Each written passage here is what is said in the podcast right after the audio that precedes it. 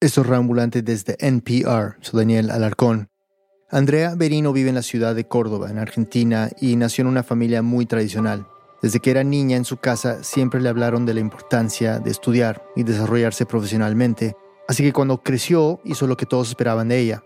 Se graduó de odontóloga y dedicó mucha energía a su trabajo, pero dejó poco tiempo para su vida personal y las experiencias de pareja que tuvo no fueron muy buenas. Y en 2003, cuando tenía 29 años, vino un golpe inesperado. Le diagnosticaron un cáncer de mama avanzado. Necesitaba empezar un tratamiento agresivo para intentar detenerlo. Me dijeron que yo nunca iba a poder ser mamá. Que nunca iba a poder ser mamá. A pesar de que en ese momento tener hijos no era su prioridad, la noticia la afectó. Era algo que siempre había querido. Muy duro, pero eh, había que sobrellevar también lo que estaba viviendo. El oncólogo me decía, tenés que vivir en el hoy Hoy es entrar a la sesión de rayos, hoy es entrar a la sesión de quimio, hoy es entrar al quirófano para que le sacaran parte del pecho. Hasta que se acabaron las sesiones eh, de rayos, se acabaron las sesiones de quimio, eh, llegó el tener que esperar dos años, porque siempre hay un margen de los primeros dos años para ver que no haya síntomas, Después superó la meta de los 5 años y allí había que esperar a los 10 para alcanzar el alta definitiva. En esa espera, ya dejando cada vez más atrás el tratamiento, un día de octubre del 2011, cuando tenía 38 años, fue a un bar y conoció a Julián Mondragón. Él vivía en Tanti, un pueblo a unos 55 kilómetros de Córdoba, y había llegado a ese bar con un amigo. Tenía 37 años, venía de un divorcio muy complicado y tenía dos hijos. Al principio lo miraba como diciendo un hombre con problemas, pero me dio una oportunidad. Y aunque decidió darse el chance, andaba muy cautelosa. Este es Julián. Ella quería ir tranquila, despacio, conocernos bien. Andrea ya estaba cansada de intentar relaciones que fracasaban, pero para su sorpresa, esta vez las cosas sí funcionaron. La relación avanzó y Andrea le presentó a Julián a su familia. No les gustó mucho que fuera un hombre divorciado y con hijos, pero al final lo terminaron aceptando. En cambio, la familia de Julián recibió a Andrea con los brazos abiertos sin ningún pero. Primero conocí a los papás y a la abuelita. Ah, la abuelita era un sol. Y después fui conociendo a los hermanos. Romina eh, hacía poco había sido mamá de su segundo hijo. Romina, la tercera de los cuatro hermanos Mondragón y la única mujer. Es 13 años menor que Julián, el mayor si bien yo me llevo bien con todos mis hermanos, la conexión con Romina es muy, muy especial. Romina recuerda que cuando Julián le presentó a Andrea le cayó bien, pero no sintió demasiada afinidad. Andrea es 14 años mayor que ella y estaban viviendo momentos de la vida muy diferentes. Además, parecían ser como el agua y el aceite. Esta es Romina.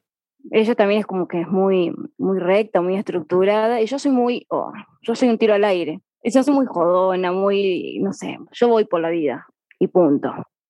En ese momento como que no tenían muchos temas en común de los que hablar, pero eso cambiaría unos dos años después, cuando Andrea y Julián empezaran a considerar la idea de ser papás. Fue en 2013. Andrea tenía 40 años y ya habían pasado 10 desde el diagnóstico del cáncer. Entonces se animó a hacer la pregunta que había dejado postergada durante todos esos años. Fuimos a preguntarle a mi médico eh, de cabecera si yo podía intentar ser mamá. Y ahí él me dice que ya sí, me daba el alta médica, pero que él no quería que yo entrara en un tratamiento hormonal ni nada porque estaba en riesgo mi vida, porque mi cáncer se podía reactivar. Pero el médico le dijo que sí podía intentar un embarazo por vías naturales. Para Andrea fue dentro de todo una buena noticia. De pronto podía volver a ilusionarse con la idea de ser madre. Pero pasaba el tiempo y no lograba quedar embarazada. Era un ciclo de ilusión y frustración mes tras mes hasta que un día esa frustración se hizo más presente que nunca. Andrea empezó a sentir un dolor fuertísimo en el abdomen y minutos después sufrió una hemorragia. Se asustó mucho y siempre le quedó la duda de si no había perdido un embarazo. Después de ese episodio, con Julián analizaron la posibilidad de adoptar un bebé. Fueron a una abogada de familia, pero no les dio un panorama muy alentador. Había que anotarse en una lista de espera. Y daban en adopción 20 niños por año. Yo teniendo 40 años, ¿cuándo iba a adoptar? ¿A los 60? Entonces decidieron ir a dos especialistas en fertilidad para buscar más opiniones. Uno les repitió lo mismo que ya les había dicho su médico, que por sus antecedentes no era recomendable hacer un tratamiento de fertilidad. A Andrea le afectó mucho volver a escuchar lo mismo. Me desfenestró, Estuve destruida, no sé si un año. El otro fue un poco más optimista. Le dijeron que podría intentar llevar adelante un embarazo, pero recurriendo a la donación de óvulos. Por su edad y por haber recibido radioterapia sin protección en la zona ovárica, la calidad de sus óvulos no era lo suficientemente buena. Avanzaron con esa idea, pero en 2015 a Andrea se le explotó un quiste en el útero y tuvo una infección por la cual estuvo 10 días hospitalizada. A partir de ese momento, llevar adelante un embarazo ya sería muy riesgoso. Andrea y Julián estaban devastados, pero él trataba de mantenerse entero para contenerla. Ella se, se, ponía mal y se echaba la culpa. Yo siempre decía, ¿será que Dios querrá que sea así la cosa? No le busques el por qué, porque muchas veces no se puede encontrar el, el, el por qué pero nada de lo que le dijeran aliviaba el dolor que sentía Andrea. Uno sabe eh, la cantidad de frustración que cargué yo. Lloré muchísimo, hasta cambié el auto, porque tenía un auto con baúl para tener atrás las cositas de un bebé. Lo del auto era algo material, pero también una forma de visualizar su sueño. Se imaginaba allí con su bebé, bordando el cochecito, los paquetes de pañales, el bolso con la ropita, necesitó deshacerse de él para intentar dar vuelta a la página. Pero se ve que es tan fuerte el deseo y es el sueño tan fuerte, sigue llamándote, te sigue llamando, te sigue llamando. En esa búsqueda difícil y dolorosa, Andrea encontró en su cuñada Romina no solo a una amiga que la consolaba ante cada mala noticia, sino a una aliada que la ayudaría a concretar su sueño de una manera totalmente inesperada. Una pausa y volvemos.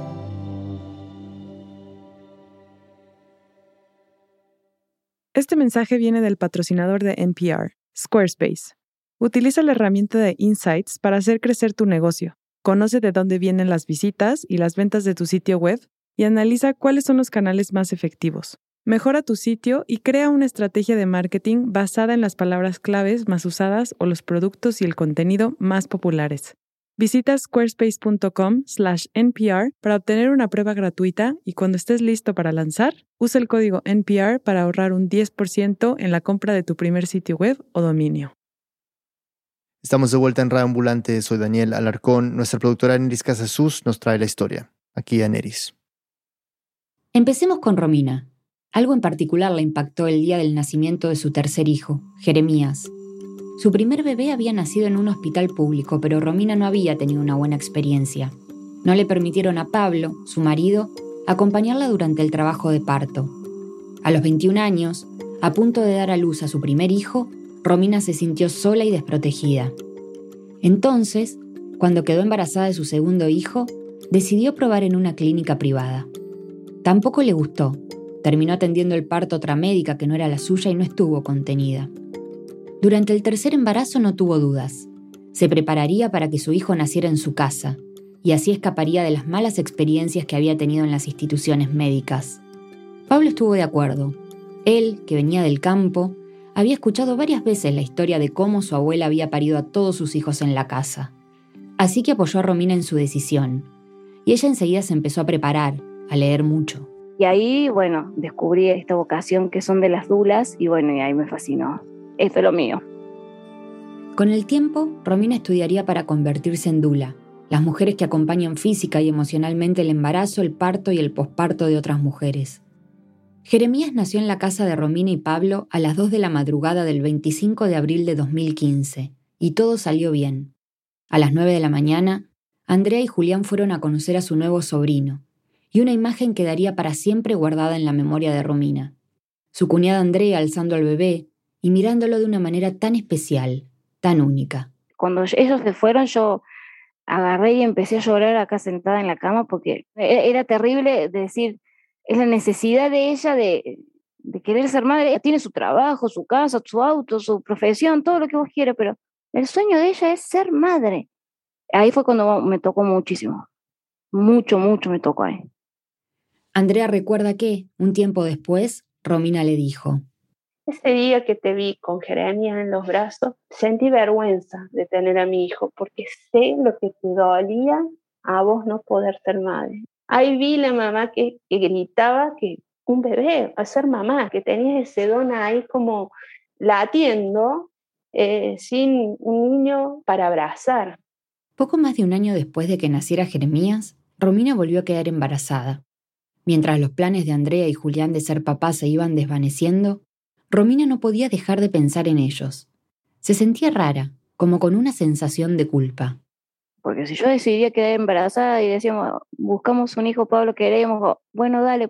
Y yo el otro mes estaba embarazada, o ese mismo mes. Y ellos no, digo, pero ¿por qué? O sea, yo tengo una facilidad para poder tenerlos y ella no. Le partía el alma. Por eso, en la Navidad de 2016, Romina le preparó un regalo especial a Andrea. Era una cajita envuelta en papel celofán. Andrea la abrió y enseguida leyó la nota que había dentro. Dios te pregunta si quieres ser madrina de Isabela. Isabela, la cuarta hija de Romina y Pablo, que nacería en mayo. Andrea recuerda que cuando leyó el mensaje empezó a llorar. Ah, no sabes cómo la abracé a la panza y, y a ella. Fue como si me regalara ser mamá. Así lo vivía, ser madrina. Entonces yo ya estaba realizada con Isabela. Estar con sus sobrinos era lo más cercano que podía estar a la idea de la maternidad. Pero más de un año y medio después, en agosto de 2018, la ilusión de ser mamá se renovaría de una manera inesperada. Andrea estaba en la cocina cuando recibió un mensaje de WhatsApp. Era Romina, que le escribía mientras estaba mirando la tele. Y estaban pasando de que una, una pareja de homosexuales había podido tener su hijo a través del vientre subrogado, acá en Argentina. Y automáticamente le mando un mensaje a Andrea. Era un viernes, yo estaba en mi casa y no sé por qué estaba viendo el mismo programa y no lo vi entero, pero vi un poco. Y ay, yo me quedé con un ruido interno. En el programa hablaban del primer caso de subrogación de vientre de una pareja gay en la Argentina.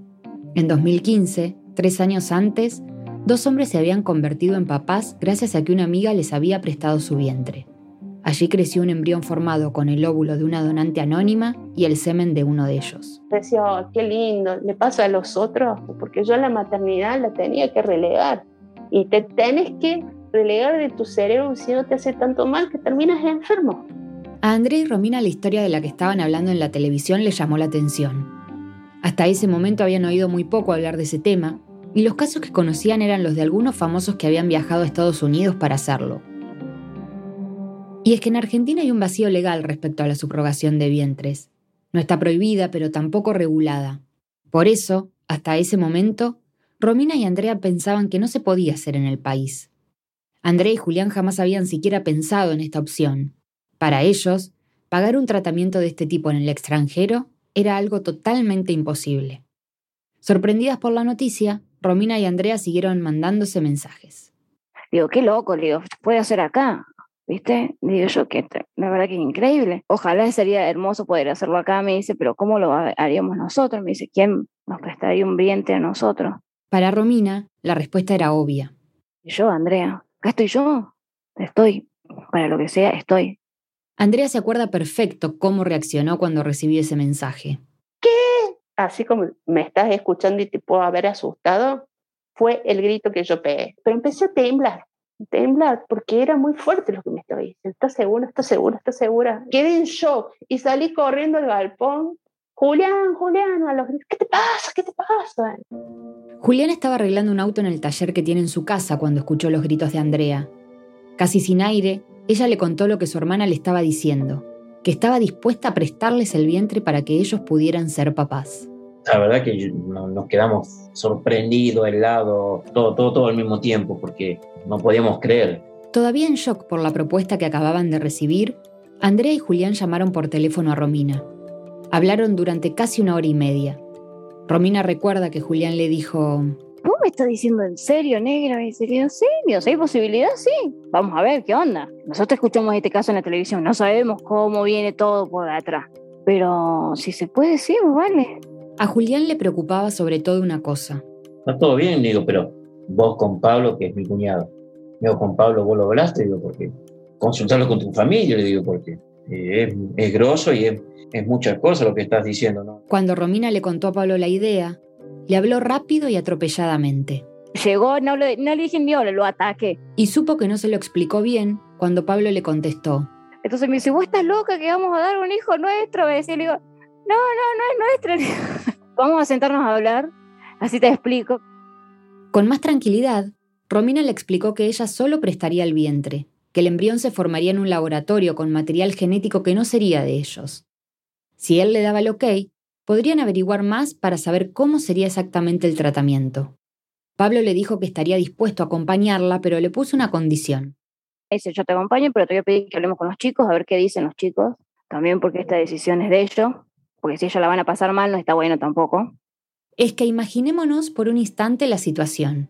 No es algo fácil de procesar. Romina le estaba planteando a Pablo una idea que alteraría todo el funcionamiento familiar. Si decidían avanzar y todo salía bien, Romina gestaría a su sobrino. Durante nueve meses sus cuatro hijos verían cómo le iría creciendo la panza, pero llegado el momento del nacimiento, ese bebé no se quedaría en su casa, sino que se iría con Andrea y Julián. Los niños tendrían que entender que ese niño no sería su hermano, sino su primo. Y Romina debería ser consciente de que siempre estaría en contacto con ese niño que gestó, pero con otro rol, el de tía. Pablo quería saber sobre todo qué opinaban Bautista y Joaquín, sus dos hijos más grandes, que ya tenían nueve y siete años en ese momento. Jeremías e Isabela tenían tres y uno.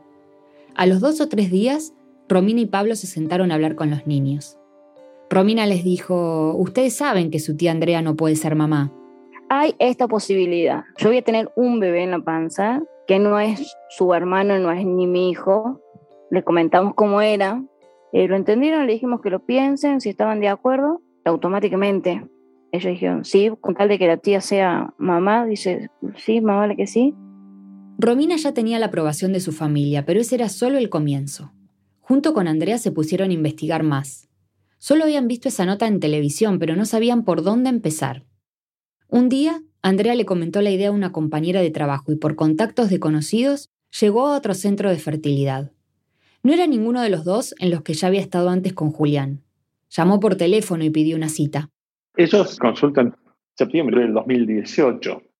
Él es el doctor César Sánchez Sarmiento, ginecólogo especializado en fertilidad y director del centro que le habían recomendado a Andrea. A la cita fueron Andrea y Julián, y apenas entraron le explicaron toda la situación al doctor, la enfermedad de Andrea, los obstáculos para ser mamá y el ofrecimiento de Romina para prestarles el vientre. Pero antes de darles detalles sobre el tratamiento médico, el doctor les hizo una advertencia médicamente no es un tratamiento agresivo, pero emocionalmente es muy fuerte. Al doctor le preocupaba el vínculo que existía entre Andrea, Julián y Romina. Debían tener las cosas muy claras antes de tomar cualquier decisión. Entonces siguió diciéndoles... Y hay que poder manejar familiarmente que mi hermana está gestando mi bebé y lo voy a tener para manejar por el resto de la vida. Por otro lado, que estoy gestando este bebé, pero cuando nazca no me lo llevo a mi casa. Pero pongámonos en ese lugar y uno empieza a tomar dimensión de qué tan grande que es todo esto, ¿no? El doctor Sánchez Sarmiento les explicó que, si decidían seguir adelante, el embrión se podría formar en un laboratorio con el óvulo de una donante anónima, que el mismo centro se encargaría de conseguir, y con el semen de Julián. Para saber si Romina podría ser la gestante, debería hacerse unos chequeos de rutina. Si todo estaba bien, cuando lograran un embrión podrían transferirlo a su útero. Pero no se trataba solo del tratamiento médico. El doctor les informó que, como en Argentina la subrogación de vientres no está legislada, necesitaban llevar el caso a los tribunales para conseguir una autorización especial. No solo tendrían que lidiar con estudios médicos e historias clínicas, sino también con expedientes judiciales. Así llegaron a la oficina del abogado Nicolás Gijena. Este es Nicolás querían conocer en profundidad qué decía la ley argentina, si estaba regulado, si no estaba regulado, cómo sería el, proceso ante los tribunales, qué tiempo podría eh, llevar. Nicolás les explicó que la ley argentina no dice nada acerca de la subrogación de vientres. En 2015 entró en vigencia el nuevo Código Civil y Comercial de la República Argentina, que llevaba 144 años sin ser modificado. Allí se incorporaron, entre otras cosas, cinco artículos sobre las reglas de filiación para las técnicas de reproducción asistida. Dentro de los cinco artículos hay uno en el que vamos a detenernos, el 562. Ese artículo dice que, y cito, los nacidos por las técnicas de reproducción humana asistida son hijos de quien dio a luz y del hombre o de la mujer que también ha prestado su consentimiento previo, informado y libre. Es decir, que según el código, el bebé es hijo de quien lo gestó y de quien da el consentimiento, sin importar quiénes hayan aportado el material genético. El abogado les contó que en la práctica había personas que primero hacían el tratamiento médico a través de la subrogación de vientre y luego pedían a la justicia que el bebé fuera reconocido como su hijo. Pero que eso era riesgoso, porque durante un tiempo el niño quedaba como en un limbo respecto a su filiación. Por eso les dijo que era importante judicializar el caso antes de iniciar el tratamiento. Entonces, de esa forma, ese niño nace y va a tener una partida de nacimiento donde se establezca que ese niño no es hijo de la gestante, sino que es hijo de los padres intencionales, esos papás que deciden, ya sea por una limitación, digamos, de tipo biológica, si es una pareja igualitaria, o por una limitación patológica, si es una pareja heterosexual, deciden llevar adelante esta práctica. La familia del caso que Romina y Andrea habían visto por televisión tiene hasta hoy ese problema. El niño fue inscrito como hijo de la gestante y uno solo de sus papás. La pareja sigue peleando en la justicia para que se le reconozca a ambos la filiación y liberen a la gestante de cualquier tipo de vínculo ilegal sobre el niño, que ya tiene 7 años. Justamente para evitar este tipo de situaciones es que algunos prefieren viajar y hacerlo en lugares donde sí está regulado y hay normas claras para esta práctica. Se puede hacer en países como Canadá, Ucrania, en el Reino Unido, Australia y en algunos estados de Estados Unidos. En Latinoamérica, solo los estados mexicanos de Sinaloa y Tabasco tienen leyes que regulan la subrogación. Algunas de estas legislaciones imponen restricciones para los padres intencionales. En ciertos casos no lo permiten para parejas homosexuales o padres o madres solteros. En cuanto a la gestante, algunos estados exigen que sea un acto altruista, mientras que otros permiten el alquiler de vientres de manera comercial. Otros países como España, en cambio, directamente tienen leyes en las que se prohíbe la gestación por sustitución. Pero volvamos a la Argentina. Como hay un vacío legal, todo se va basando en la jurisprudencia, en esos primeros casos donde los abogados van recurriendo a estrategias legales para conseguir una autorización. Para presentar un pedido, me explicó Nicolás, tiene que haber una causa válida para la subrogación. No lo veo viable que una mujer diga, no, yo no quiero gestar porque no quiero transitar un embarazo, entonces, bueno, acuda a la gestación por sustitución. Y otra cosa importante, muy importante. En Argentina, la gestante tiene que hacerlo de una forma altruista, sin mediar ninguna compensación económica de por medio. Tiene que tratarse de un acto solidario. El caso de Andrea y Romina reunía ambas cosas, así que el abogado les dijo que estaban en condiciones de presentar la petición ante el juzgado de familia. Además de explicarles todo esto, en esa primera reunión, Nicolás trató de asegurarse de que Romina era plenamente consciente de lo que estaba dispuesta a hacer. La gestante es un ser especial, parece que el acto de amor que lleva adelante la, la gestante es un acto de amor supremo, porque acá no se trata de ser solidario a partir de donar sangre, sino de, poner el cuerpo durante nueve meses con todo lo que implica llevar adelante un embarazo. Pero Romina lo había pensado mucho y estaba segura. Ya había parido cuatro hijos y si bien cada embarazo había sido diferente, sabía muy bien a lo que se enfrentaría.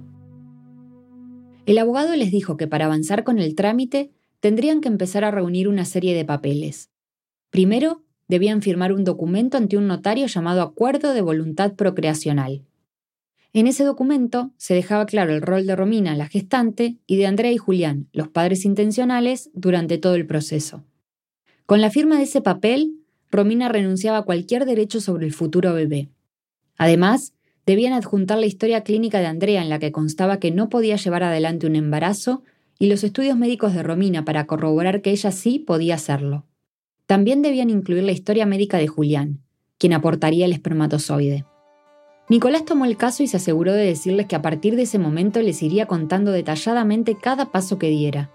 Sabe que parte de su trabajo también es manejar la ansiedad de los padres intencionales y de la gestante, pues es una situación donde entran en juego los tiempos biológicos.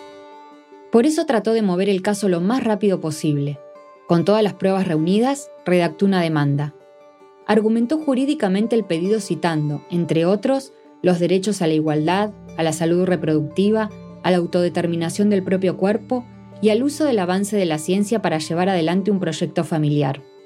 Y pidió que se declare la inconstitucionalidad del artículo 562 del Código Civil, para que el bebé pueda ser inscrito en el momento del nacimiento como hijo de Andrea y Julián. En octubre de 2018, Nicolás presentó la carpeta ante el juzgado de familia y ahora Romina, Andrea y Julián no podían hacer otra cosa más que esperar. Unos días después, el expediente ya estaba en el escritorio de ella, la jueza de familia Mónica Parrelo. Cuando nos encontramos con esto, obviamente que dijimos, wow, ¿qué trámite le damos? Porque el código no tiene previsto ningún trámite para esto. Era el primer pedido de subrogación de vientre que llegaba a su juzgado y se llenó de preguntas. No era un caso más de todos los que recibe a diario era uno que la estaba enfrentando a revisar los conceptos tradicionales de la maternidad. Porque es una construcción cultural que tenemos incorporada todos de que el bebé que nace de una panza, ese bebé es de esa mamá que lo gestó. Llamó a varios de sus colegas para buscar más opiniones. Todos coincidían en algo. Nuestro mayor, no sé si temor, pero te diría es no estar encubriendo un negocio. Por la relación entre Romina, Andrea y Julián, parecía bastante claro que se trataba de un acto solidario, pero igual debía tener plena certeza de ello antes de tomar cualquier decisión. Enseguida la jueza puso a trabajar a su equipo técnico de psicólogos y asistentes sociales para que evaluaran el caso. Al igual que al abogado y al médico, una cosa le preocupaba en particular, si Romina sabía lo que se enfrentaría. Porque no cualquiera presta su vientre para gestar a, un bebé que sabe que va a ser su sobrino. La otra cosa que le preocupaba era muy parecida a la que Julián tenía al principio, si los hijos de Romina serían capaces de procesar la situación. Por eso encomendó al equipo que se dividiera en dos grupos. Uno trabajaría con los adultos y otro se enfocaría en los niños. Los psicólogos y asistentes sociales entrevistaron a Andrea y Julián y los visitaron en su casa de Córdoba. Luego hicieron lo mismo con Romina, Pablo y los niños en su casa de Tanti. Elaboraron un informe detallado y se lo entregaron a la jueza. Pero eso no sería suficiente. Ella misma quería conocerlos y recién ahí daría su sentencia. Y una vez más, Romina, Andrea y Julián no podían hacer otra cosa más que esperar. Una pausa y volvemos. Hola ambulantes, soy Silvia Viñas. Si no nos hemos escuchado antes, les cuento. Soy la productora ejecutiva y presentadora de El Hilo, un podcast de esta misma casa, Radio Ambulante Studios y Device News. Cada semana tomamos una noticia clave de Latinoamérica y la contamos y analizamos mucho más profundamente que en esas decenas de titulares que nos abruman. Queremos entender nuestra región junto a ustedes con rigor, objetividad e independencia. Estrenamos cada viernes. Nos encuentran en elhilo.audio o en su app de podcast favorita. Estamos de vuelta en Reambulante soy Daniel Alarcón. Antes de la pausa conocimos a Andrea, que durante muchos años había soñado con ser mamá, y a Romina, su cuñada, que estaba dispuesta a prestarle su vientre para que concretara su deseo. Después de mucho investigar, habían llegado a los tribunales de justicia para que los autorizaran a llevar adelante esta práctica, que no está prohibida pero tampoco regulada en Argentina. Les habían hecho evaluaciones psicológicas y asistentes sociales habían visitado sus casas, pero no había sido suficiente. Una jueza los quería conocer para asegurarse de tomar la decisión correcta. Aneris Casasus nos sigue contando. En diciembre, antes de que terminara el año, la jueza les envió una citación a Romina, Pablo, André y Julián. Fijaba una audiencia para marzo de 2019 en los tribunales de familia.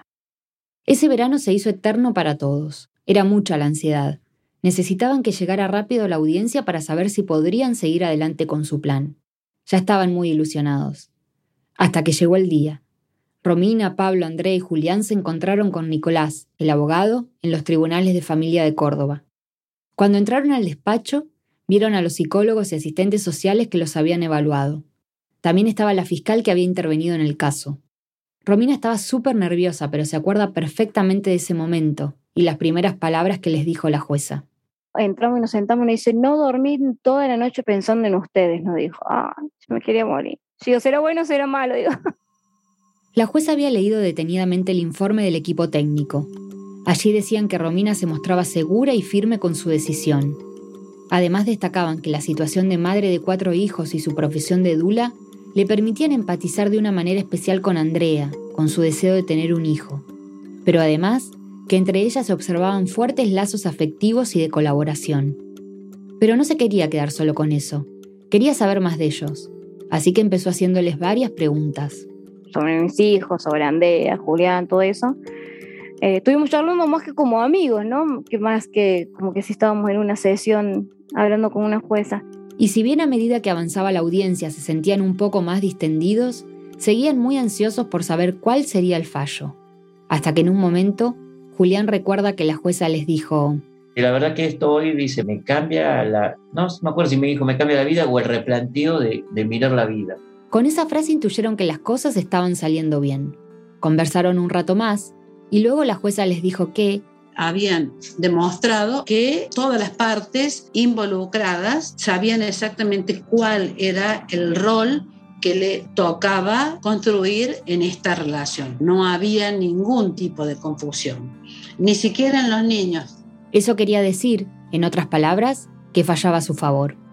Cuando terminó de decir, nos largamos a llorar con Romina. La abracé mucho, mi hermana Andrea la abrazó, lo abracé a mi cuñado también. Mónica, la jueza, también estaba conmovida.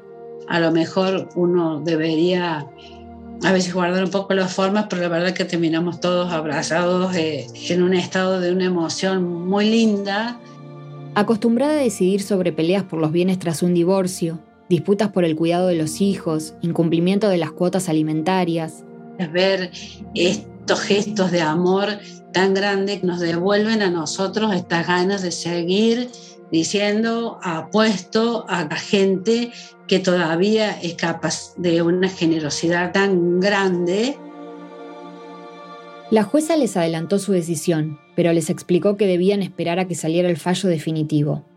Recién ahí podrían ir al centro de fertilidad para empezar con el tratamiento médico. La espera seguía. Un mes después, en abril de 2019, salió la sentencia. Ahí la jueza les daba la autorización para la gestación por sustitución y declaraba la inconstitucionalidad del artículo 562 del Código Civil. Esto permitía que el bebé pudiera ser inscrito en el momento del nacimiento como hijo de Andrea y Julián. Pero no solo eso, incluyó algo que sentaría jurisprudencia para futuros casos de subrogación de vientre. Ordenaba que se le diera periodo de licencia por maternidad tanto a Romina, para que se recuperara del parto, como Andrea, para que pudiera ocuparse del bebé. Además, estableció que Andrea y Julián debían comprometerse a hacer conocer a su hijo o hija su origen gestacional cuando tenga la edad suficiente para comprender la situación. Pronto la sentencia se hizo pública, y no tardó en llegar a los medios. La historia despertaba mucho interés, la tía que gestaría a su sobrino. Presten atención a este caso. Romina Mondragón se va a convertir en el vientre del hijo de su cuñada. Ella es de Córdoba y va a llevar en su vientre al bebé de su hermano y su cuñada. La justicia de esa provincia admitió el procedimiento y puso un marco ante la ausencia de una ley sobre el tema. Hasta el momento, Andrea, Julián y Romina habían compartido sus planes con su círculo más cercano. Tanto para los papás de Andrea como para los de Romina y Julián, criados en otra época con un pensamiento más conservador, lo que estaban por hacer sus hijos les resultaba rarísimo. Después de mucho explicarles, terminaron por apoyarlos, pero para otros de sus seres queridos no fue nada fácil de entender ni de aceptar. Y ahora que la sentencia era pública, estaban en boca de todos. Fue tan fuerte porque era algo reservado, privado, y me empezaron a preguntar si quería nota y yo no quería. Yo, soy NN y quería seguir siendo NN, yo quería ser mamá. A Julián también le empezaron a hacer muchas preguntas. Hasta mismos compañeros de trabajo preguntaban realmente cómo era el tema, porque ellos pensaban en que qué retorcido, pero bueno. Les costaba mucho entender cómo sería posible que su hermana gestara a su hijo. A Andrea le, le molestaban las opiniones, pero eso lo tenía que tomar, digo, de la ignorancia de la gente uno sabe, uno sabe bien lo que está haciendo, hicimos todos los pasos como correspondía, pero como la gente no sabe, lo primero que hace es pensar muy mal de todo este tema. A Romina muchos la felicitaban por el gesto de amor que estaba dispuesta a hacer, pero algunos conocidos, en cambio... Me decían que cómo iba a ser un incesto con mi hermano y bueno, yo decía, no, estoy haciendo incesto con mi hermano, bueno, era cuestión de explicar, ¿no? Pero siempre expliqué bien, lo importante era que, que entienda lo que uno estaba haciendo que no era ningún degeneramiento ni nada por el estilo. Para explicarlo de la forma más simple posible, les daba siempre el mismo ejemplo. Que vos viene tu hermano y te dice, me cuidas al bebé durante un año que me tengo que ir, y no lo puedo llevar, ¿vos qué vas a hacer? ¿Lo vas a cuidar o lo vas a dejar tirado? Ay, no, lo voy a cuidar. Ella haría lo mismo pero desde el principio. Cuidaría a su sobrino nueve meses en la panza. Aunque siempre trataba de explicar todo con mucha paciencia, había algunos comentarios que le dolían. Los leía en internet, donde se compartían historias de vientres subrogados. Habían mujeres que contestaban cómo pueden ser, decían que regalen un hijo, cómo pueden ser tan desamoradas las mujeres que hacen esto, cómo me espanta que otras mujeres le den así a otra mujer. Porque estamos hablando de todo esto que está pasando con las mujeres, estamos hablando de solidaridad, de esto, del otro, y eso me, me molesta y me duele muchísimo. Además de este tipo de cuestionamientos, en los países donde está regulada la subrogación y se permite el alquiler de vientres de manera comercial, se suman otras críticas. Un sector del feminismo considera que esta práctica pone a la mujer en una situación de explotación reproductiva, porque es imposible comprobar que no haya presiones ni abuso de una situación socioeconómica desventajosa que lleve a la gestante a tomar esta decisión. También mencionan las consecuencias físicas y psicológicas que conlleva esta práctica para la gestante. Según esta postura, la subrogación es un negocio internacional y las mujeres que, como en el caso de Romina, quieren hacer un favor a alguien cercano, son la excepción. Tanta controversia genera el tema que en el proyecto de modificación del Código Civil que mencionamos antes se incluía un artículo para regular la subrogación de vientres, pero no se llegó a un consenso, por lo cual se terminó desechando. Es un debate que sigue pendiente. A pesar de las críticas, Romina, Andrea y Julián siguieron adelante con sus planes. Con la autorización judicial en mano, ya podían empezar con el tratamiento médico. Así que volvieron a la clínica del doctor Sánchez Sarmiento para empezar con todo. Como les habían explicado, necesitaban los óvulos de una donante anónima. Las mujeres que donan óvulos deben tomar una medicación durante 10 o 12 días para estimular sus ovarios y así generar varios óvulos en un mismo ciclo. Luego, en una intervención en quirófano y mientras permanecen sedadas, se los extraen. Si bien en Argentina no existe regulación para la subrogación de vientres, la donación de óvulos y espermatozoides sí está contemplada en la Ley de Reproducción Médicamente Asistida. Allí se habla de donación, es decir, que tampoco puede tener fines comerciales. Lo que sí se admite en la práctica es una compensación económica para cubrir los gastos y el tiempo invertido. Los donantes pasan por muchos filtros, pruebas médicas, análisis clínicos, estudios genéticos y una evaluación psicológica. Una vez superan todo eso, deben firmar un consentimiento donde dejan constancia de que no tienen voluntad procreacional, es decir, que no pueden reclamar ningún tipo de derecho sobre un posible bebé formado a partir de sus óvulos o espermatozoides. Esa persona, cuando crezca, por su parte, tampoco tiene derecho a saber quién aportó el óvulo o el espermatozoide. Este es, otra vez, el doctor Sánchez Sarmiento. El único motivo que los centros médicos debemos dar información es información médica, pura y exclusivamente médica, cuando un juez no nos pide. Todo lo demás es anónimo. El centro de fertilidad se encargó de buscar a la donante y extraer sus óvulos. Luego Julián dejó su muestra de esperma. En un laboratorio unieron esos óvulos con los espermatozoides, pero recién entre el quinto y sexto día sabrían si se habría terminado de formar algún embrión. Durante esos días, el médico les informaba permanentemente cómo evolucionaban los embriones. Las horas se hacían interminables, no solo para André y Julián, también para Romina. De que el doctor te decía, te llamo a las dos y eran dos y media y no te había llamado, entonces no sabíamos cómo seguían. Pero al quinto día, cuando recibieron la llamada, las noticias no fueron buenas. El médico les avisó que no se había formado ningún embrión. Debían intentarlo otra vez. Esta segunda espera fue tal vez aún más difícil que la primera. Julián recuerda muy bien las sensaciones durante esos días. Eh, esos cinco días lo contaba, ¿sabes qué? Ya se te hacían eternos porque eh, no te pasaban mal el tiempo. Una vez más, las noticias no fueron buenas. No había embrión. André y Julián ya estaban cansados y tomaron una decisión. Lo intentarían solo una vez más. Habían sido muchos años de acumular frustraciones. 16 desde el diagnóstico de cáncer cuando le dijeron a Andrea que jamás podría ser mamá. Seis, desde que le habían dicho que había una posibilidad de intentarlo, pero nada había funcionado. Más de uno, desde que Romina se había ofrecido ayudarlos.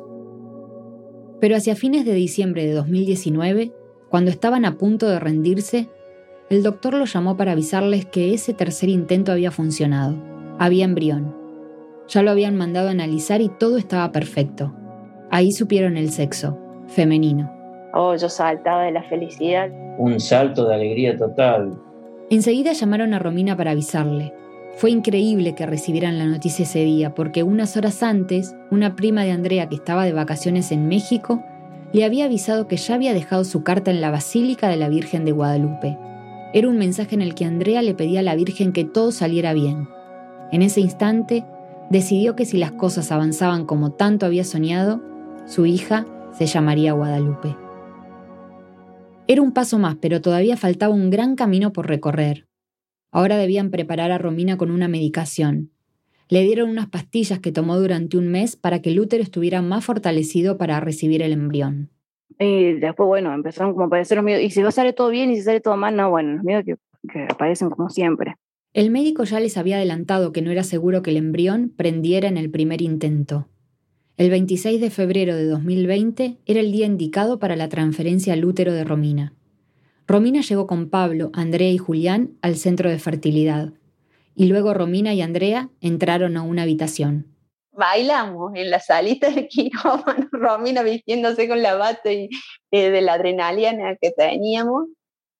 La transferencia fue rápida y sencilla. Es un procedimiento similar al estudio ginecológico de rutina. Romina salió de ahí con una seguridad abrumadora. Pregunta el doctor cómo está, yo le dije estoy embarazada. De acá me voy embarazada, listo. Ella dice cuando salió, yo sé que estoy embarazada, yo sé, yo sé, y así vivía por la vida, yo digo, estás una loca, porque tenía que aprender todavía, pero era toda tanta energía hermosa que no, no te dejaba dudar. Para confirmarlo, tendrían que esperar 15 días, cuando el médico le indicó a Romina que se hiciera un análisis de sangre. Esperar, otra vez, esperar. Los días que siguieron fueron de mucha ansiedad para todos. Andrea le preguntaba cada rato a Romina cómo se sentía. Los hijos de Romina le preguntaban cuánto tiempo faltaba para saber si estaba embarazada. Y Pablo, su marido, le decía que notaba en ella un semblante distinto, el mismo que había notado antes en los embarazos de sus cuatro hijos. Ella también sentía que todo había salido bien, pero quería ser cauta con Andrea y no generar falsas expectativas. Así que le decía que tuviera paciencia, que ya faltaba menos para el día del análisis de sangre. Habían pasado 12 días de la transferencia embrionaria cuando Andrea y Julián viajaron hasta Tanti. Toda la familia se reuniría allí para celebrar el cumpleaños del papá de Romina y Julián. Y ahí Andrea no se aguantó más. A escondidas le hizo una propuesta a su cuñada. Romina dudó un momento, pero luego aceptó. Así que salimos corriendo a la farmacia y nos compramos un levate. Es que ansiosa son los test rápidos de embarazo que se hacen con la orina. Salieron de la farmacia y volvieron a la casa de los papás de Romina y Julián. Antes de meterse al baño, Romina le advirtió a Andrea que no se angustiara si daba negativo, porque tal vez habían pasado muy pocos días como para que el resultado sea fiable. Salgo del baño pálida de haber salido. de Andrea ahí, ¡ay, boluda, Silvia! Ahora queríamos morir, empezamos los gritos. No, no, te podrás imaginar ahí adentro. No, no, una alegría terrible. Cuando la familia escuchó los gritos de Romina y Andrea, no hubo que explicar nada. Todos entendieron lo que estaba pasando. Se abrazaron y se pusieron a llorar. Romina, con 32 años, iniciaba así su quinto embarazo. Yo dije, esto va a ser igual que mis otros embarazos, no tiene nada de distinto. Solo que bueno, que es una sobrina, pero es lo mismo. Yo quiero que tenga lo mismo que tuvieron mis hijos. Pero ahí sucedió algo que no estaba en los planes, la pandemia. Apenas 11 días después de que Romina se hiciera el test, Argentina decretó la cuarentena obligatoria. Así que Romina y Andrea casi no podían verse. Una estaba en su casa de Tanti, la otra en Córdoba. Para llevarle el ácido fólico que debía tomar Romina, Julián viajaba con el expediente bajo el brazo. Ante cada control policial le explicaba la situación y le mostraba los documentos para que lo dejaran pasar. También tuvieron que dar explicaciones cuando llegó el día de la primera ecografía. Por las medidas sanitarias, las embarazadas debían entrar sin acompañante. Pero esto era distinto. Yo le decía, mira, no, yo no soy la madre, la madre es ella, yo necesito que ella la vea, a la, a la bebé. El médico entonces hizo una excepción y dejó pasar a Andrea también. Y Andrea, por primera vez, vio a su hija en el vientre de su cuñada. Quería guardar ese momento para siempre, así que sacó el celular y empezó a grabar. Este es un audio de ese video. Yo tengo cuatro hijos. Ay, cositas. Mi corazón. Mi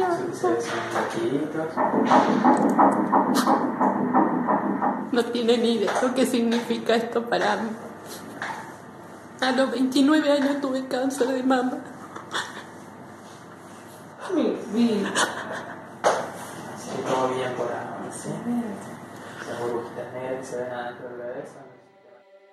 El confinamiento se extendió mucho más de lo esperado.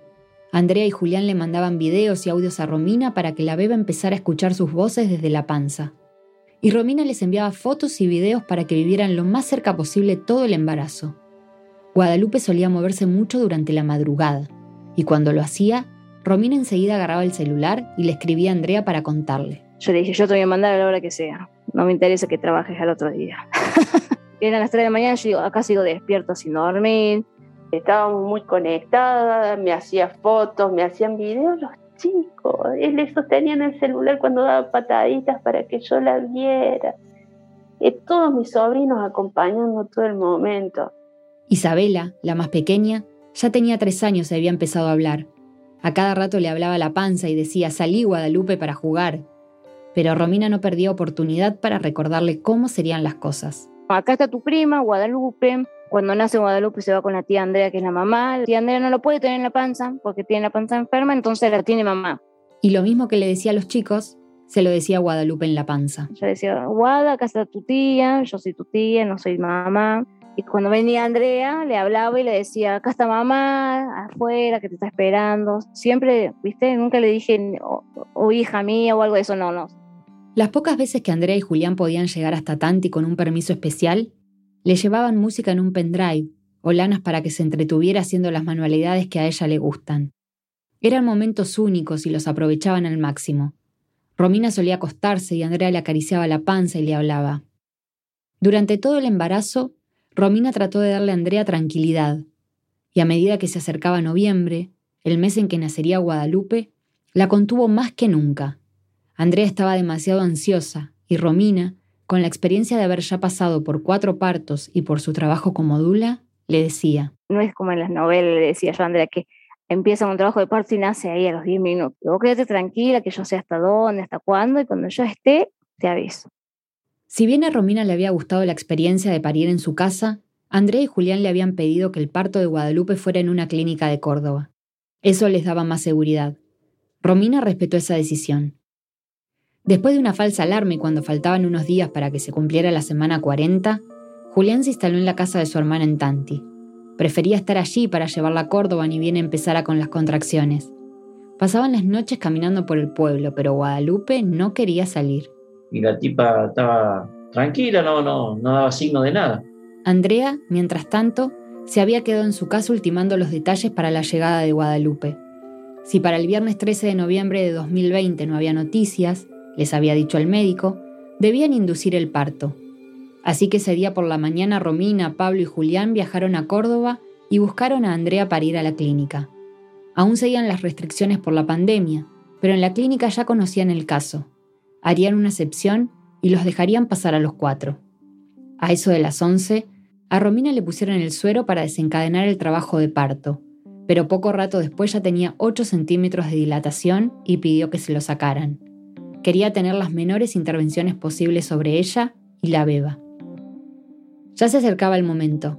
Romina y Andrea entraron a la sala de parto y Julián y Pablo se quedaron esperando en un pasillo de la clínica. Y a las 3 menos 10 nació Guadalupe.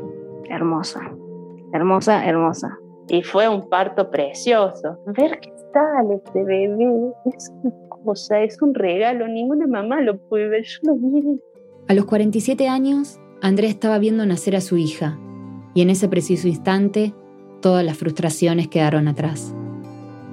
Unos minutos después, Andrea acompañó a Guadalupe a una salita donde la limpiaron, la pesaron, le hicieron sus primeros controles. Era la primera vez que una madre, le dijeron los médicos y las enfermeras, podía presenciar ese momento. Enseguida Julián fue a conocer a su hija, y Pablo entró a acompañar a Romina. Y luego Andrea volvió con Guadalupe a la sala de parto. Un rato después fueron a la habitación y por un momento estuvieron todos juntos ahí. Los cinco. Lo habían conseguido. Cuando la tenés en, brazos ya es tener la realidad, ¿viste? Donde tanto la añoraste y la pediste y bueno, se dio, se dio todo y, y fue todo bien. Romina estaba feliz. Verlo a ellos dos con la bebé en los brazos, oh, es, es impagable. Esa primera noche, Guadalupe, Andrea y Romina se quedaron en la clínica y no podían dejar de pensar en todo el camino recorrido. Así que bueno, ahí como mirando, mirándonos y mirando el techo, recordando de todo, ¿no? Dijimos, llegamos. No lo podíamos creer. Es más, a veces yo hasta el día de hoy no lo creo, ¿no? Me parece como que es irreal que esté Guadalupe acá. Unas semanas antes de que naciera Guadalupe, Andrea había tomado unas pastillas para lograr tener algo de leche y poder amamantarla. Logró hacerlo durante esas primeras horas, y a pesar de que Romina nunca había tenido problema amamantando, no me salió una gota de leche cuando nació Guadalupe. Nada.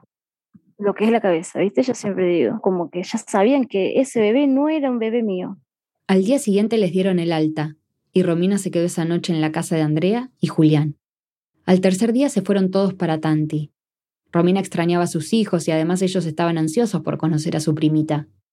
El domingo, Pablo y los niños los esperaron con un asado cuando tocó el momento de que ellos se vayan, listo, se fueron. Yo me quedé acá, digo, bueno, ahora yo esta noche voy a dormir tranquila. Yo le, como les decía a ellos, yo ya hice mi parte. Ahora les tocaba a Andrea y a Julián. Ay, a ver esa mona. hermosa.